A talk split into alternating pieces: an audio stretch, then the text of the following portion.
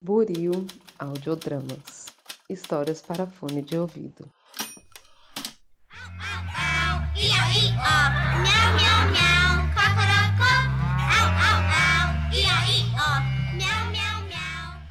Bicharia é uma das músicas mais conhecidas do musical Os Saltimbancos, criado por Chico Buarque. É conhecida e é desconhecida também. Você por acaso se lembra que essa é uma música sobre bichos se unindo para combater o sistema de poder de um barão que os coloca para trabalhar sem descanso? Usar protagonistas animais em uma história com aparência de inocente é uma estratégia que a literatura já usou muitas vezes para debater as injustiças da nossa sociedade. De La Fontaine a George Orwell e passando, claro, pela bicharia de Chico Buarque, é nessa mesma fonte alegórica, nessa diversidade de arquétipos que são representados pelos animais, que bebe a escritora mexicana Isabel Zapata. Ela bebe para criar seu livro de poemas Uma Baleia é um País. O livro é uma coletânea poética que tem uma capa que engana a gente, o leitor. Aparentemente parece um livro que em algumas edições é um livro para crianças, assim, tem uma baleia bem azul, bem colorida, navegando em um mar de traços simples. A capa é fofa, colorida, é um livro curtinho, mas esse não é um livro infantil. E mesmo se fosse, o Saltimbancos que a gente falou no começo é um musical infantil, o que não faz com que ele perca seu tom político por selo. E para mim, um dos livros mais bonitos sobre a resistência como uma minoria se chama A Jararaca, a Perereca e a Tiririca, de Ana Maria Machado. Agora que no caso de Uma Baleia é um País, o livro parece querer mesmo brincar com a inocência que pressupõe um livro infantil, porque justamente ele vai querer fazer com que a gente dialogue com a nossa própria inocência que está um pouco esquecida. Mas eu vou falar melhor disso mais tarde. Na verdade, esse é um grande livro sobre injustiça e sobre luto. Então, esse diálogo com a inocência faz com que a gente imagine que seja um livro infantil, mas na verdade esse é um livro sobre injustiça e luto, feito para adultos e feito para adultos refletirem sobre a sua própria inocência. A coletânea de poemas tem um texto dedicado para cada um dos animais, vai da baleia até o cachorro. As palavras simples, elas vão revelando construções de imagens assim, cada vez mais complexas ao longo da narrativa. E no final você fica com um sentimento tão grande de urgência ao ler esse livro que a mensagem eu acho que não poderia ser dada de maneira mais eficiente do que de fato lendo esses poemas de Isabel Zapata é que os textos eles vão ganhando uma profundidade tão absurda conforme você vai lendo eles em conjunto que ela consegue nesse livro assim, o mérito de toda boa obra de arte, ou o que para mim é o que é a melhor definição de uma coisa que me encanta. Em uma mesma obra, ela te faz rir e te faz chorar. Ela te faz rir com as histórias sobre a inocência dos animais e ela faz a gente chorar a partir da perspectiva de que essas inocências elas foram massacradas pela nossa intolerância como humanidade ao tratar a natureza como subserviente a nós. Mas vamos sair dessa introdução que ela já está longuíssima e vamos entrar nesse corpo continental de baleia que essa autora evoca. Né? Eu me chamo Bruno Buzes, sou jornalista, escritor e podcaster. Eu estou no final do meu mestrado em literatura latino-americana pela Universidade de Buenos Aires. Me desejo sorte. e esse aqui é o Livral, seu guia da ficção latino-americana contemporânea.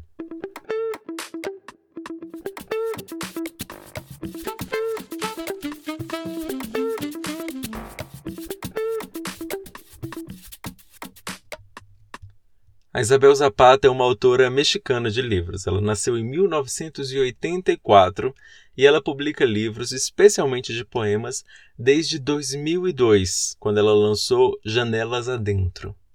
Ela já publicou quatro livros, tanto de poemas como livros de trabalho de crítica literária, e ela é uma grande crítica literária. Ela escreveu academicamente para revistas da Universidade do México, por exemplo uma das mais prestigiadas do país. Ela também é uma das editoras por trás do selo mexicano Antílope, que publica de ficção até ensaio. Ela é mais conhecida, porém, justamente por essa coletânea de poemas da qual nós vamos tratar nesse episódio, Uma Baleia é um País, que foi publicada originalmente em 2019 lá no México. Se você quiser conhecer alguns trabalhos dos textos dela, a editora Chão de Feira fez duas edições bem curtinhas com traduções de textos da Isabel Zapata. São os cadernos números 110 e 125 que a editora publicou e ambos estão para download gratuito online. Eu quero deixar o link deles no, na descrição dos episódios, mas como eu gravo e edito assim que eu tenho tempo, pode ser que eu esqueça de fazer isso. Se eu tiver esquecido, por favor, gritem comigo para que eu atualize a descrição do episódio e coloque esses links, tá bom? Podem me cobrar. Ah, e se você quiser saber onde me cobrar, meu Instagram tá aqui na descrição do episódio e ele é o arroba escritor Bruno Busses. Mais lá pro final do episódio eu vou soletrar o nome como é de praxe aqui. As coletâneas mais robustas de poemas da Isabel Zapata, como é o caso de Uma Baleia um País, no entanto, ainda não tem tradução para o português. Portanto, o trecho do livro que eu vou ler agorinha tem uma tradução minha, tá bom? Vamos lá? Ah, antes eu quero te dizer que o tlaquache é uma espécie de gambá que é bem comum lá no México, tá? É como um saruê, do tamanho de um saruê, só que tem uma bolsinha de canguru. Saber disso não é importante para que você entenda esse texto, mas é que a palavra aparece logo de cara, é a primeira. Então eu fiquei com medo de você perder tempo se perguntando: meu Deus, que bicho será esse que é um tlaquache? E não colocasse atenção na precisão das palavras escolhidas pela Isabel Zapata para descrever esse animal. Então tá bom? Tlaquache é um tipo de gambá. Então, bora lá.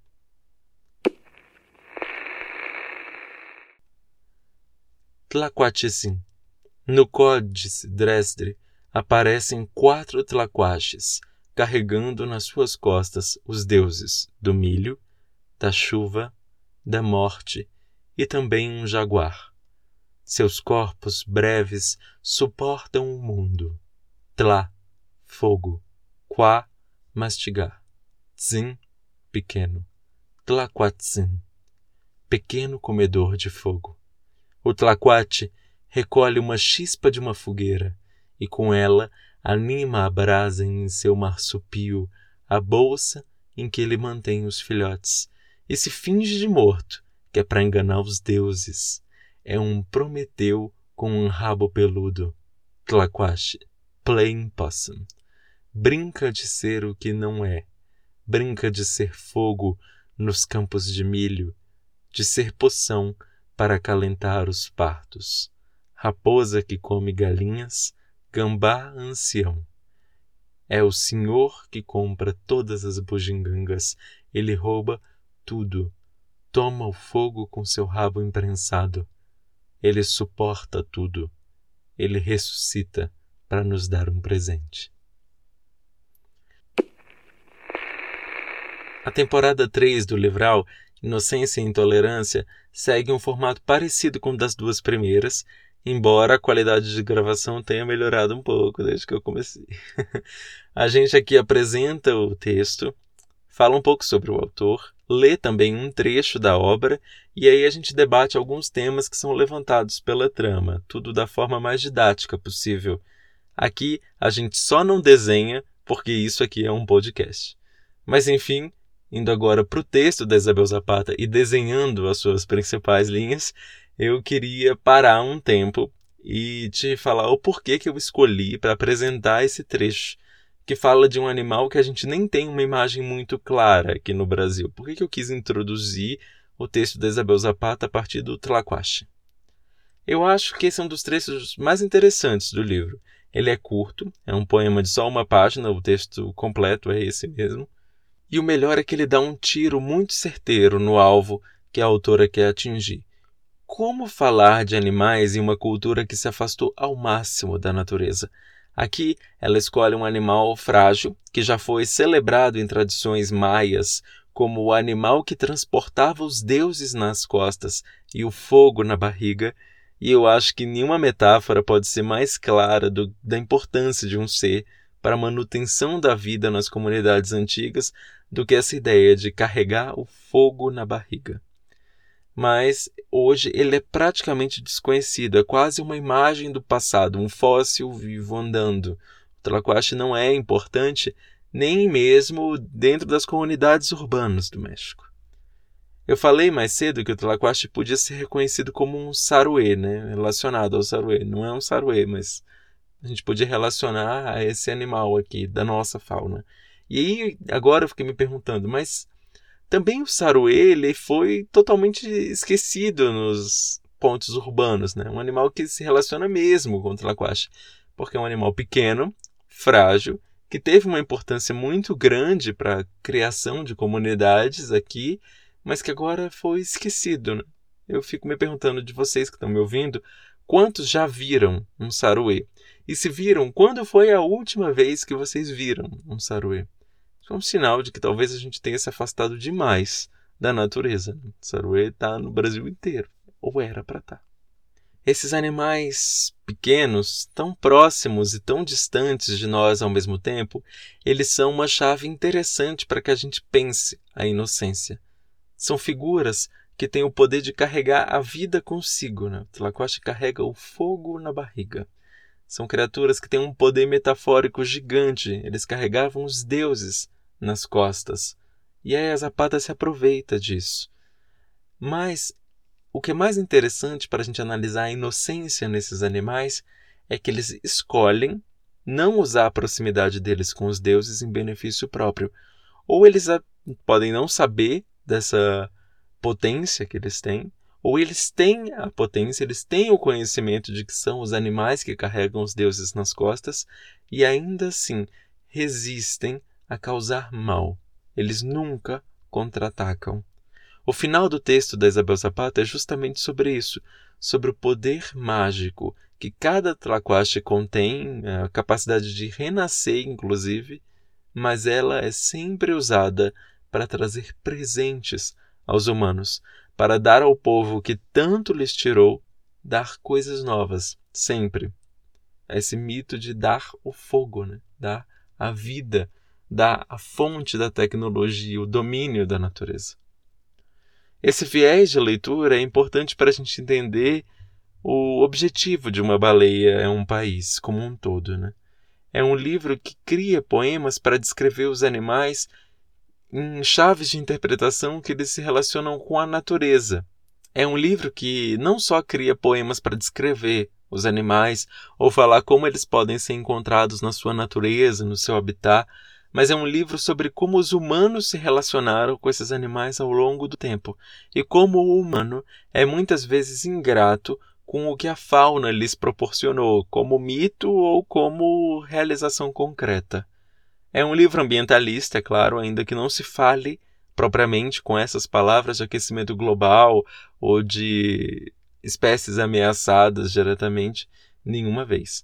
O viés de sustentabilidade que aparece nesse livro, ele apela não para que se mude o futuro, para criar um novo horizonte de possibilidades, mas sim justamente para lamentar a conexão de memória que a gente perdeu, discutir esse espaço de recordações que a gente deixou se perder ao longo do tempo em que esses animais tinham grande importância simbólica para nós.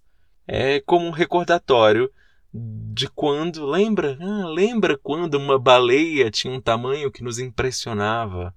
Ou você lembra de como as raposas eram astuciosas para roubar as nossas coisas? Ou quando os tlaquaches mesmo eram animais que podiam carregar os deuses nas suas costas?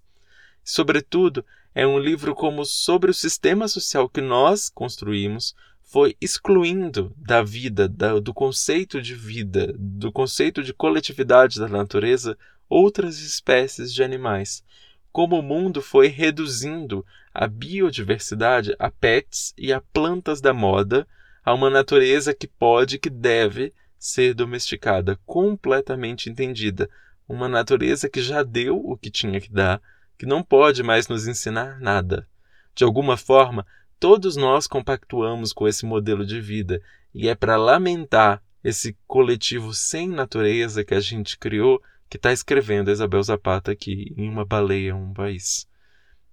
O meu trecho preferido do livro, porém, não é o dos Tlaquaches. Não é um dos que retrata a inocência perdida, mas sim um que é um exemplo de como nós, humanos, fomos nos tornando intolerantes como espécie, intolerantes à diversidade inerente da natureza. E em nossa ânsia de capturar tudo, de domesticar tudo, a gente acabou criando uma onda de sofrimentos sem precedentes na fauna, na flora e até mesmo para outros seres humanos. Eu aqui quero criar um diálogo com um episódio, eu tô, tô falando de memória, tá? Então não tenho certeza. Mas eu acho que é o episódio 4 da temporada 2, que fala sobre o país da canela. Nesse livro, O País da Canela, se fala sobre a conquista da Amazônia pelos espanhóis e tem um determinado ponto em que os espanhóis estavam em busca de um bosque de canela, uma floresta que fosse feita inteiramente de pés de canela. E como isso era entendido pelos indígenas como um absurdo, como pode a natureza sendo tão diversa, os europeus quererem buscar uma floresta que tivesse apenas um tipo de árvore nascendo. Bom, mas aqui eu estava falando do meu poema preferido do livro, né? É o poema mais longo do livro, ele tem seis páginas e ele está dividido em parágrafos, não está em versos. Ele tem subseções e eu vou ler aqui uma das subseções para vocês, que é a seção número 3 desse poema, tá? Bora lá? Nós não temos gravações dos sons do lobo da Tasmânia, mas quem estudou esse bicho diz que ele esbravejava de ódio. E depois ele grunhinha. E terminava com um som de ameaça. Quando ele caçava, fazia uns sons parecidos com o de uma tosse com repetições rápidas,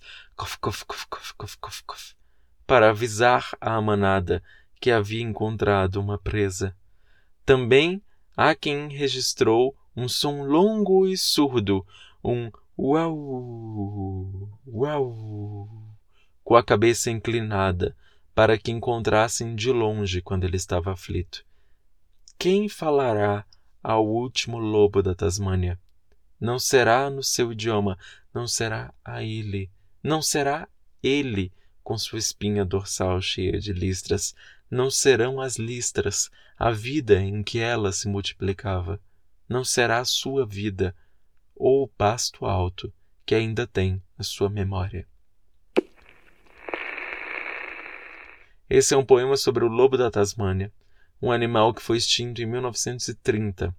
Ele tinha listras na pelagem, como os tigres, e um porte esguio, bem magrinho, assim, com patas bem finas, como o lobo-guará. Era um animal que só existia na Austrália, uma ilha que, por seu isolamento, nos deu espécies muito diversas, endêmicas. Ele era o maior dos predadores dos campos australianos. E quando começou a colonização da ilha, ele e o seu primo mais famoso, o demônio da Tasmânia, que inspirou o personagem Taz, eles eram devoradores de animais domésticos. Por serem animais carnívoros, eles foram massacrados, envenenados e caçados por agricultores locais. Ele, que é conhecido como o lobo da Tasmânia, mas na verdade é um marsupial, que é um desses animais que o deixa mais próximo do canguru do que do cachorro, na verdade, ele foi caçado por cães de caças e ele perdeu a batalha. Interessante que eu acabo de me dar conta disso que eu coloquei aqui nesse texto é, dois trechos de animais que são marsupiais, né, que carregam seus filhotes dentro da barriga. Talvez por isso, pela essa ideia de preservação da vida, de você carregar seu filhote consigo mesmo depois do nascimento, né? De você manter ele ali perto de você, aquecido, quente e esperando até que ele tenha mais forças para resistir ao mundo. Eu acho que a Isabel Zapata, de um modo geral, coloca a fauna no marsupio dela ao criar uma baleia, um país, né? Mas voltando aqui ao poema do lobo, da Tasmanha. Esse poema da Isabel Zapata é triste, como são tristes todos os relatos de extermínios, né?